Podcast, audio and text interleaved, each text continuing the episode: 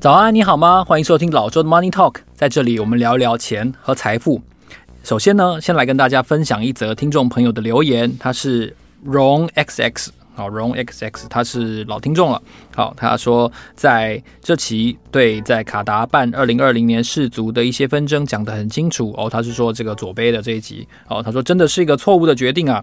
看到球迷必须住在货柜屋饭店，重点是冷气不良，真的蛮痛苦的。还有喝酒的限制等等。这期节目让我知道，原来穆斯林的国家没有办过奥运等等。然后呢，关于同性恋，穆斯林国家是真的会被很残忍的对待。这本书听起来就很有趣，由民族个性去解析，有很多不同的观点。确实是这样。我想左贝在嗯上次的节目当中有非常完整的呈现啊、呃，民族。足球的踢球的风格，然后他们的这个国家的一些文化背后的历史因素，然后他解析得非常清楚，也期待大家能够去看一看左贝的这本书，从世界杯出发的呃各国的文化以及风情。非常谢谢 Ron XX。好，今天要来跟大家分享的一个主题呢，就是你十年内会想要买电动车吗？你知道影响你最大的车价的一个变数到底是什么吗？答案是锂矿。呃，锂矿就是这个锂电池当中最主要的一个元素。这个元素呢，有可能因为几个国家的串谋、共谋哦，出现了价格显著的变化。今天要来跟大家探讨的是锂配克 （Lithium OPEC） 啊，Lithium OPEC 到底是什么东西呢？其实它还没有出现，它是一个可能会结盟成立的一个组织。好，我注意到这个消息是因为在《金融时报》有介绍到哦。这个 Financial Times 说，十月份左右的时候，南美洲的阿根廷、玻利维亚跟智利三个国家正在这个讨论，要成立一个少数国家才可以参加的组织。哦，这个组织在嗯中国大陆的版本叫做锂配克，也就是锂矿行业的石油输出国组织。哦，石油输出国组织简称 OPEC 嘛。哦，所以就是锂矿的 OPEC，那英文就是 Lithium OPEC。当然，它只这只是啊、想象中的名字，它真正的名字还没有出现，这个组织也还没有成立。那锂配克到底是为了什么而成立的呢？这是我们第一个重点要来跟大家介绍的是李佩克的背景资料。这两年呢，锂矿的价格波动的非常剧烈，大致上是上涨的。所以南美洲这三国呢，阿根廷、玻利维亚。哦，智利简称阿波智，哦，阿波智的三国的外交部长就希望能够在一个可持续发展，也就是永续发展，然后鼓励本国科技发展的前景的前提下，希望来为这个组织画下定义，然后呢，同时组成一个共同的类似产销联盟这样子的角色。那也有考虑要找澳洲来加入，哦，这是。潜在的里佩克的四个国家成员，同样的呢，这个东南亚的呃一级的矿产大国印尼，印尼什么都有哦，哦，锂矿也有，石石油也有，天然气也有，几乎什么都有哦。印尼呢也在考虑，呃，因为它本身有很多的镍矿哦，希望能够成立一个嗯电池版本的石油输出国组织哦，这是印尼的想法。那阿波制他们呢？他们希望做的是锂配克。那不管如何呢，我们看到的是澳洲、印尼这两个亚洲国家，然后呢，阿根廷、玻利维亚跟智利这三个南美洲国家都有考虑，都有这个风向，希望用国家的力量去成立一个锂电池相关的哦生产国家的发展组织。很明显的，它其中一个战略目的是要用这些宝贵的矿藏。控制它的价格，控制它价格意味着什么？寡占。哦，我来跟大家介绍一下为什么这些国家要做这件事情。因为各国，全世界各国都已经提出了，在二零三零到二零五零年之间要落实永续发展 （ESG） 以及净零碳排这样子的路径图。那他们的车辆也都会慢慢的变成油电混合车，甚至是纯电车。在这样子的前提下，未来我们三十年会看到这么多的纯电车、油电车上路的前提下，锂矿就变成是一个非常非常重要的战略物资。汽油车燃油车，它的发展是超过了一百年。所以，我们看到很多的这个这个富有的这些产油国呢，他们是经过了数十年的演变，哦，才成为现在的面貌。但是，放眼未来的三年、三十年、四十年，它会有一个很急促的、很剧烈的一个转变，就是这些拥有非常富裕的锂矿的国家，会瞬间成为战略上极为重要的这样子的国家，就好像台湾的台积电一样。但是，台湾的台积电是一个制造服务业，而这刚才提到的这五个国家。他们本身是原物料大国哦。以锂矿为例呢，全世界的锂矿基本上有有两种形态哦。一种形态是产于盐湖哦，就是这个内陆湖的这个这个高盐分的这个盐矿里面有一些是锂哦。另外一种情况是锂矿，就整个整座山里面这个矿矿产它的这个矿脉它就是锂矿。那全球蕴含量最多锂矿的国家呢，就是智利。智利占全球目前已知的蕴藏量的百分之四十四，蕴藏量第二的呢是澳洲百分之二十二，第三的是阿根廷百分之九，第四是中国百分之七。哦，所以你就知道阿波制里面的这个阿根廷跟智利呢，几乎就占了全世界超过一半的蕴藏量。哦，那南美洲的这个锂矿呢，这三个国家主要都是盐湖形态的锂矿。哦，它的开采成本很低。然后呢，生产生产的期间也很长。问题是整个过程哦，产能比较不稳定哦，因为它是从湖里面捞起来提炼的嘛，吼。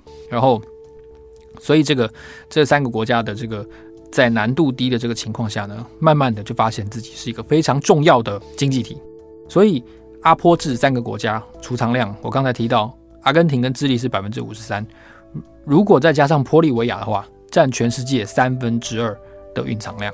产量呢占百分之三十，好，那全世界已知的已知的这些这些矿藏呢，其实为数并不多啊。特别是生产来说的话呢，相对于石油，如果叫做我们喷出来是黑金，那锂矿因为它白白的哦，所以锂矿叫白金。从二零一五年到现在七年之内呢，全球锂矿的产量增加了三倍哦。更重要的是。因为电动车在飞速的发展，全世界所有的车厂都在追赶这个进度，在追赶特斯拉。从现在到二零三零年，估计锂矿的产量还要再增加四倍哦，这个数字是非常惊人的。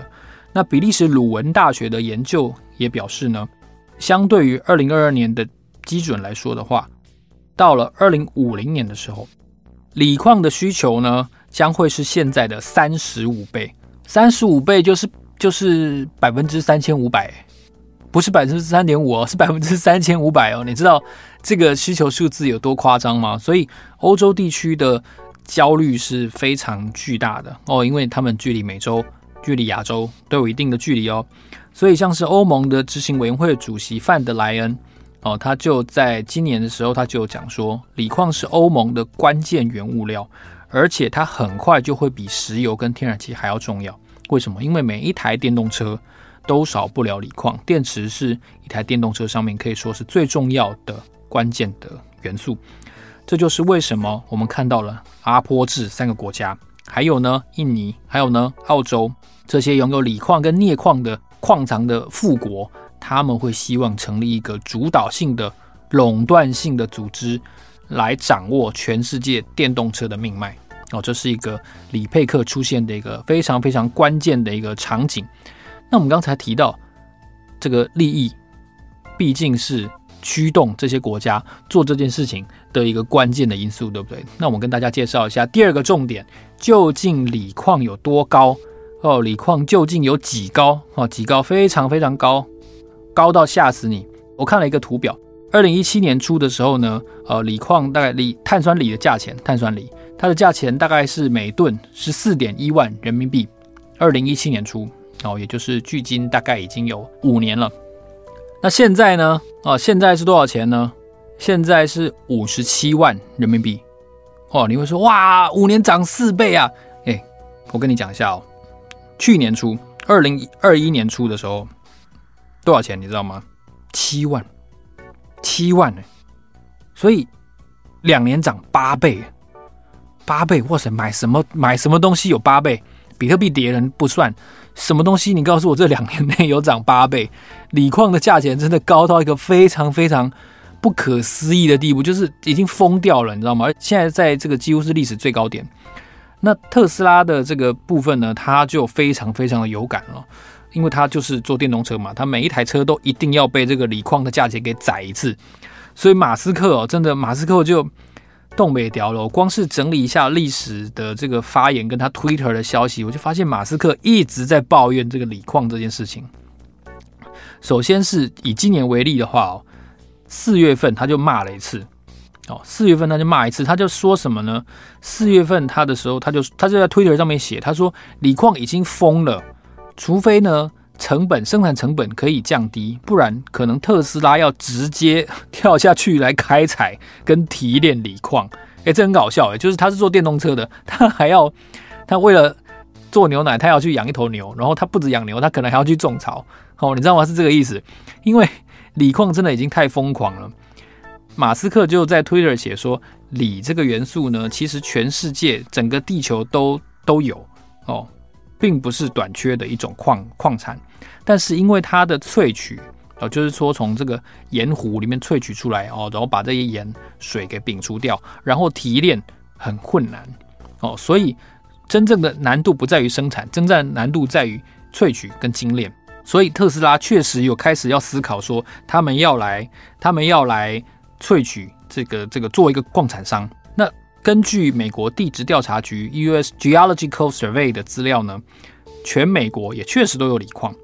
甚至啊，特斯拉被爆料本来要并购一家锂矿厂，最终没有买到，所以他们在二零二零年的时候，其实特斯拉就就是低调的取得了内华达州的一个小锂矿的采矿权。你想想看，如果我为了卖真奶，我除了开牧场养牛，我还要去种草，然后我要去改善那个土质，哇，那整个产业。那我不就上中下游全包了吗？对不对？那特斯拉现在就是面临这样子的一个思考。我为了做电动车，但是电动车的电池太太贵了，所以我要跳下去开矿，然后我要 我要去那个那个整个矿山里面去做很多的反复的生产。那这个垂直整合也太困难了吧？哦，这是我想，我想这个是特斯拉在在锂矿价格暴涨的同时呢，其实一个。一个到处要找锂矿的这样子的啊、困境哦，他们找他找上了一个澳洲的锂矿商叫 Piedmont Lithium，他在两年前跟特斯拉签了一个五年合约，然后这个五年合约一传出呢，就让这个 Piedmont Lithium 暴涨百分之四百，所以这个要固定锂矿价格，要固定成本，锁住成本，不要让成本再喷，这件事情可能是马斯克一个非常非常重要的的一个决策。除了说找其他的矿商之外，他也说我们不排除自己做、自己采哦，因为这个是在上一次的 Battery Day 他就亲自曾经证实过的，这是他四月份的时候的一个说法。到了七月份呢，他又在嗯财报的电话会议上面说，全世界锂矿飙高的问题不是锂矿稀有，而是因为能够达到电池等级的锂矿的产能不够多哦。就是精炼，就是他四月份提到这个问题，就是精炼，精炼能力是有限的哦。你必须把这个锂矿提炼到电池等级的碳酸锂跟氢氧化锂，这个纯度是极高的。他也说呢，如果你想要创业的话，如果你现在正在创业的话，你应该认真的考虑去开一个这个精炼锂矿的这个工厂，因为他说哦，这就跟有一台印钞机是一样的，就是你如果有一个锂矿工厂的话，提炼工厂，你就可以不断的印出钞票。因为因为因为现在的锂矿的价钱实在是太好了。哦，他说锂矿精炼的毛利率哦，跟软体业差不多。他说你绝对不会输。他说我鼓励你来做，你就知道说特斯拉老板鼓励你做一个行业。他说这个东西跟印钞机一样。哇哦，马斯克亲口印证的，你就知道锂矿的价钱到底现在有多贵。因为全世界所有的。你想得到的，在做四个轮子、两个轮子的厂商都在都在要锂矿啊，那它的价钱怎么可能不贵呢？对不对？所以我们跟大家探讨第二个重点，就是锂矿价钱确实非常的疯狂。那除了马斯克提到的这个精炼跟萃取的产能，全世界是不足的之外呢，我也跟大家顺便分析一下锂矿供不应求的其中一些原因是什么。还有一个原因就是说劳工不足。劳工不足是为什么呢？因为在疫情期间，以澳洲为例哦，大家都因为防疫需求的关系关闭了边界哦。这个澳洲的关闭边界呢，长达两年，从二零二零年初到今年初哦。这段期间，因为没有足够的劳力，所以澳洲的矿业呢非常的窘迫哦。全澳洲的工人严重不足，但是其他的其他的职位呢没有不足。啊，这就这就很尴尬了，就是说，呃，秘书秘书没有秘书没有短缺，然后呢，这个冰箱工人没有短缺，然后呢，交通警察没有短缺，但是挖矿严重短缺。哦，你有玩过《世纪帝国》吗？哦，这个，呃，我有些听众有玩过这个很老的游戏，我以前非常喜欢玩。那里面不是会说吗？请给我黄金，哦，请给我石头，请给我木材，哦，这个这个就是一个有趣的比喻啊，就是说，澳洲在严重缺乏矿工底下，当然没有人去挖锂。那怎么会有锂呢？对不对？这是一个很简单的道理嘛，哈。所以，所以锂矿这两年的短缺，其实是因为各国在疫情底下关闭边界这个原因。然后，同时还有一些啊物流的这个运输能力不足，这也导致了锂矿在运输过去两年上碰到的一个困境。还有一个其实也蛮关键的因素是什么呢？就是环保。哦，精炼跟环保是我觉得本质上是冲突的。马斯克说：“哦，精炼跟萃取锂矿的能力就好像有一台印钞机一样。可是你知道吗？精炼、萃取这四个字加起来，笔画大概也就五六十画吧。但是真的把那个精炼跟萃取工厂盖起来，你社区附近所有的人都会来抵制你，都会来跟你抗议。因为采矿、这个萃取、这个这个产线，它是一个通常是一个高污染行业。这个这个附近社区是是不会容忍这样子的。”的生产的存在哦，所以基于这样子的原因呢，我相信这个环保的势力、环保的抵制会是锂矿生产上面一个非常大的问题。特别是什么呢？特别是以欧盟来说，欧盟在先前的化学品管理局的一个提案上面就出现了非常关键的一个裁决哦。这个裁决当然还没有出炉，但它的裁决将会高度的影响究竟。锂矿能不能够在欧洲发展？什么裁决呢？就是说，欧洲化学品管理局 （EHCA） 它提案认为，碳酸锂、铝化锂还有氢氧化锂应该被归类为对人体健康有害的化学材料。哦，那这个决定还没有，我到现在为止录音这一天，我还没有看到这个裁决结果出炉。但是如果如这个 EHCA 的提案判的话，对健康有害这个结果成立的话呢，欧洲地区的锂矿的扩产很可能会碰到很大的问题哦。在《华尔街日报》有提到哦，就是说，因为锂盐哦，就是说刚才提到这三种锂的形式，它对于孕妇、胎儿跟女性的生育、孕育的能力是有严重的潜在影响。那我想，可能有一些朋友听到这边，他就会觉得很奇怪啊，哦，欧洲现在又狂缺锂矿的运用。然后产能也不足，但是呢，欧洲的官员又觉得锂矿对于人类的健康有害，要判定它是这个有毒物质，所以它的扩产不能再扩产了。这两者不是矛盾吗？没错，哎，这个你进展了。这个如果你听到这边的话，有这个矛盾的话，你的智慧就增加了哦，你悟到了。哦，真的是这个欧盟的矛盾呢，我也不知道该如何解释了。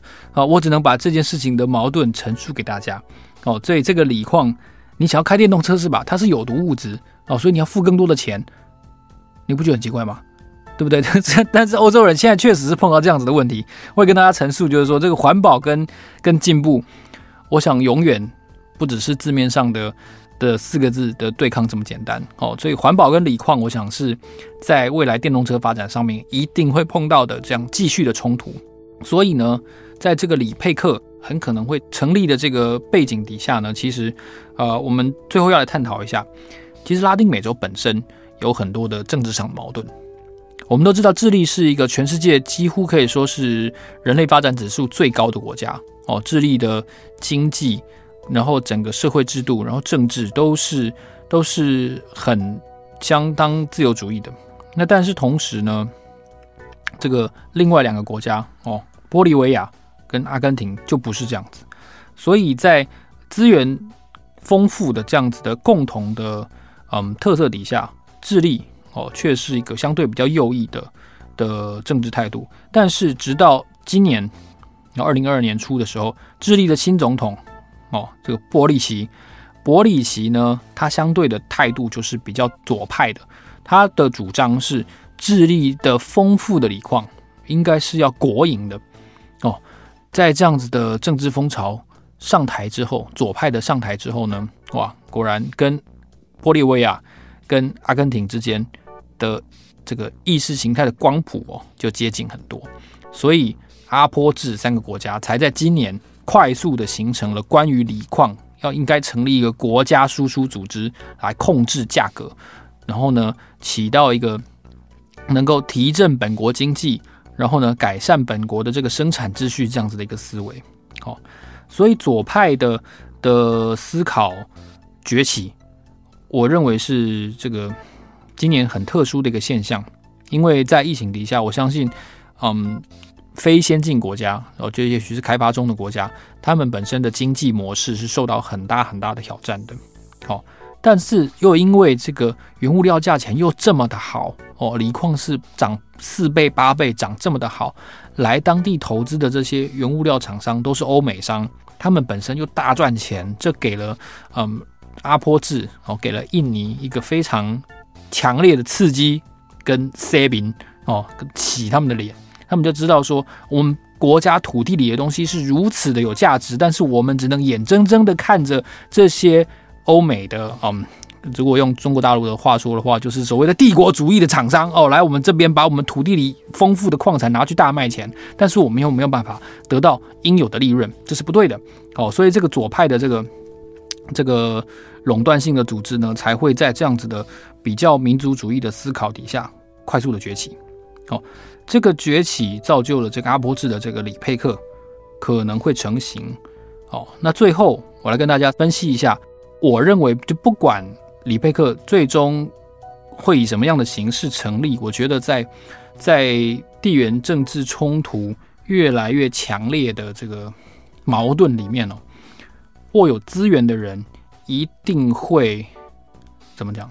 奇货可居，他也会发现自己奇货可居，所以他会希望跟有共同特色的人结盟，然后来提高自身的这个战略地位。就好像阿波智准备要成立的这个里佩克，或者是就好像印尼今年要做的这个电池版本的 OPEC 哦，不管是哪一个版本，不管名字叫什么，总之他们要做的事情是本质上是一样的，就是要寡占，要成立二十一世纪的 OPEC，这是这是确定的哦，所以。民族主义、左派思维，加上自身国家的战略考量，哦，造就了这个电池或者说电动车产业未来十年可能会最大最大的一个变数，那就是里佩克。